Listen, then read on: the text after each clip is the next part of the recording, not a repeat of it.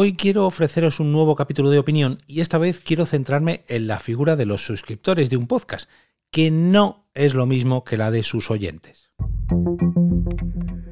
Te damos la bienvenida al otro lado del micrófono. Al otro lado del micrófono. Un proyecto de Jorge Marín Nieto, en el que encontrarás tu ración diaria de metapodcasting con noticias, eventos, herramientas o episodios de opinión en apenas 10 minutos.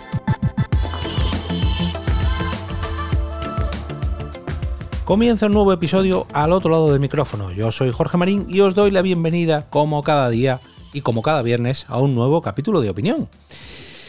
Vamos a ver, vamos a ver. A todos los podcasters, por mucho que lo neguemos, nos preocupan las cifras. Ya sea nuestra principal preocupación o nuestra mm, insignificante preocupación.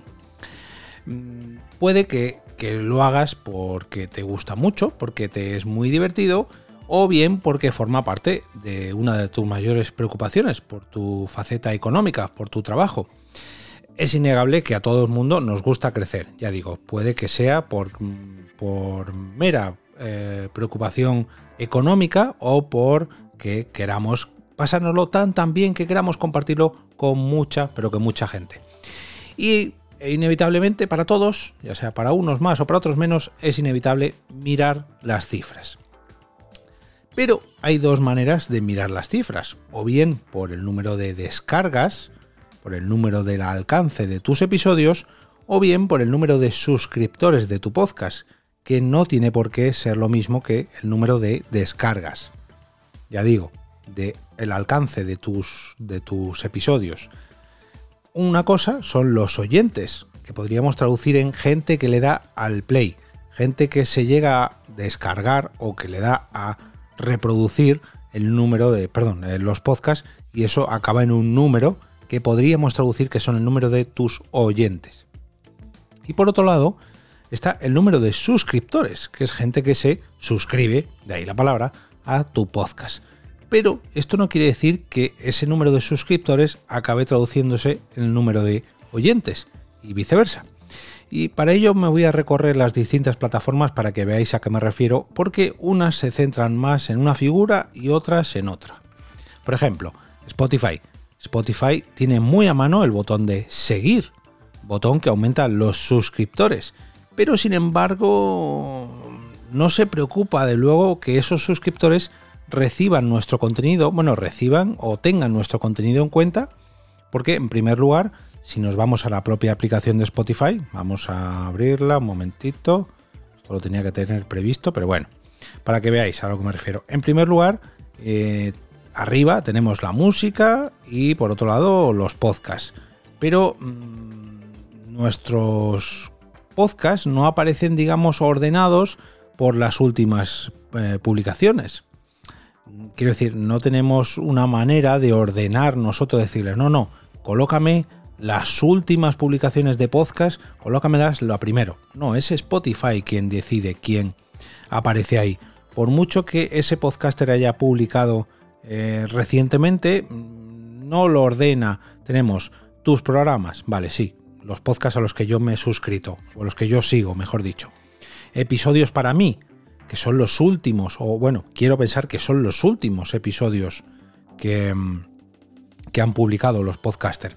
Pero sin embargo, no tenemos ese poder de configuración como oyentes para decidir, no, no, este, este episodio, ordénamelos así, ordénamelos así tal y como tienen otras aplicaciones que, sí que tienen esa configuración para que nosotros decidamos qué queremos escuchar o qué tenemos que tener ahí en, primera vista, ¿no? nada más abrir.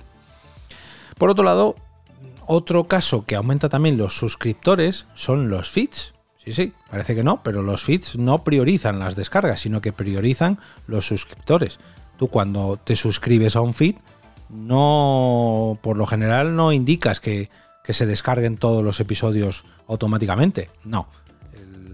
la labor de un feed es suscribir. Suscribir a un podcast a un oyente. Bueno, un oyente a un podcast, ya me entendéis. Pero eso no significa que automáticamente esos suscriptores se vayan a convertir en oyentes. Otro que genera también muchos suscriptores, Apple Podcast. En su día, en su día, eh, una de las características de Apple Podcast era que cada suscriptor automáticamente se descargaba los dos últimos episodios de un podcast. Pero esto ya no es así. Eh, tú tienes eh, tu podcast en Apple Podcast y los oyentes se van a encontrar un botón de suscripción, no de descarga, o al menos no de descarga en primer lugar, o de reproducción en primer lugar. Y sin embargo tenemos el caso de Evox. Evox no promueve las suscripciones. Me explico. Lo que hace es aumentar los oyentes, las descargas. Cada vez que un oyente termina un episodio de un podcast, Evox le sugiere un nuevo podcast. Es más, incluso le autorreproduce un podcast, con lo cual Evox aumenta los oyentes de podcast, pero no así los suscriptores. Eh, a modo secundario, podríamos decir, en segundo lugar, sí que promueve las, las, suscripciones, porque claro, si el oyente se encuentra con una recomendación o con una sugerencia de un podcast que es acorde a lo que él está buscando o a lo que él le gusta, ese oyente se acabará suscribiendo a un podcast. Pero no quiere decir que Evox aumente las suscripciones, aumenta las descargas de podcast. Y gracias a sus planes de, impulso, a sus boost, eh, sí que aumenta mucho las descargas de algunos podcasts, pero no los de sus suscriptores.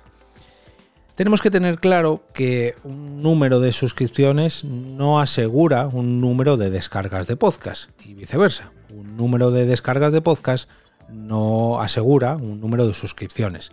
Y luego también tenemos que tener muy en cuenta que los suscriptores de un podcast pueden estar ahí hasta, hasta el infinito, hasta que desaparezca nuestro podcast, pero no así el número de, de descargas. Si no publicamos, es muy normal que por muchos suscriptores que tenemos, nuestras descargas no aumenten. Pero si tenemos mucho contenido que descargar, es posible que nuestros suscriptores vayan aumentando poquito a poquito, poquito a poquito, poquito a poquito.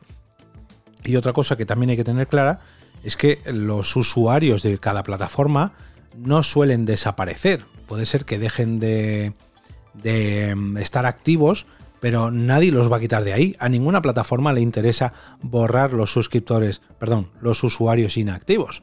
Entonces, si mi podcast tiene 10 años, puede ser que tenga muchos suscriptores porque tiene mucho tiempo y haya acumulado suscriptores a lo largo de los años. Un podcast muy pero que muy antiguo puede tener miles de suscriptores, pero si hace dos o tres años que no publica, ¿de qué sirven esos suscriptores? Así que tenedlo en cuenta cuando publiquéis pantallazo de, uy, he alcanzado la cifra de no sé cuántos suscriptores. Ya, pero ¿de qué te sirve eso? Si realmente esos suscriptores no significa que estén ahí, que estén detrás, que estén activos, que vayan a descargarse todo ese contenido. Mm, al igual que no conviene presumir mucho del número de descargas, en mi opinión, tampoco conviene presumir mucho del número de suscriptores. A mí me gusta siempre ponerlo todo en un balance, que sea todo... Mm, que esté relacionado, ¿no? Ese número de suscripciones y ese número de, de descargas conviene que vayan a la par, ¿no? Que se mantengan unas a otras. Que sobre todo, que sobre todo, que vaya creciendo todo sea muy poco a poco, pero que vaya creciendo. Pero sobre todo que lo tengamos claro, que no es lo mismo los oyentes que los suscriptores. Dicho esto, como cada viernes, desearos un gran fin de semana lleno de podcasts que tengan muchísimos suscriptores y muchísimas descargas porque os gusten tanto que los recomendéis el próximo lunes con motivo del lunes podcastero.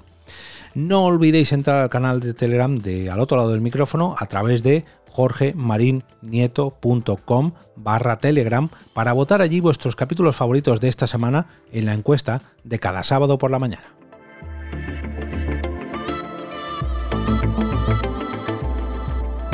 Y ahora me despido y como cada día regreso a ese sitio donde estáis vosotros ahora mismo, al otro lado del micrófono.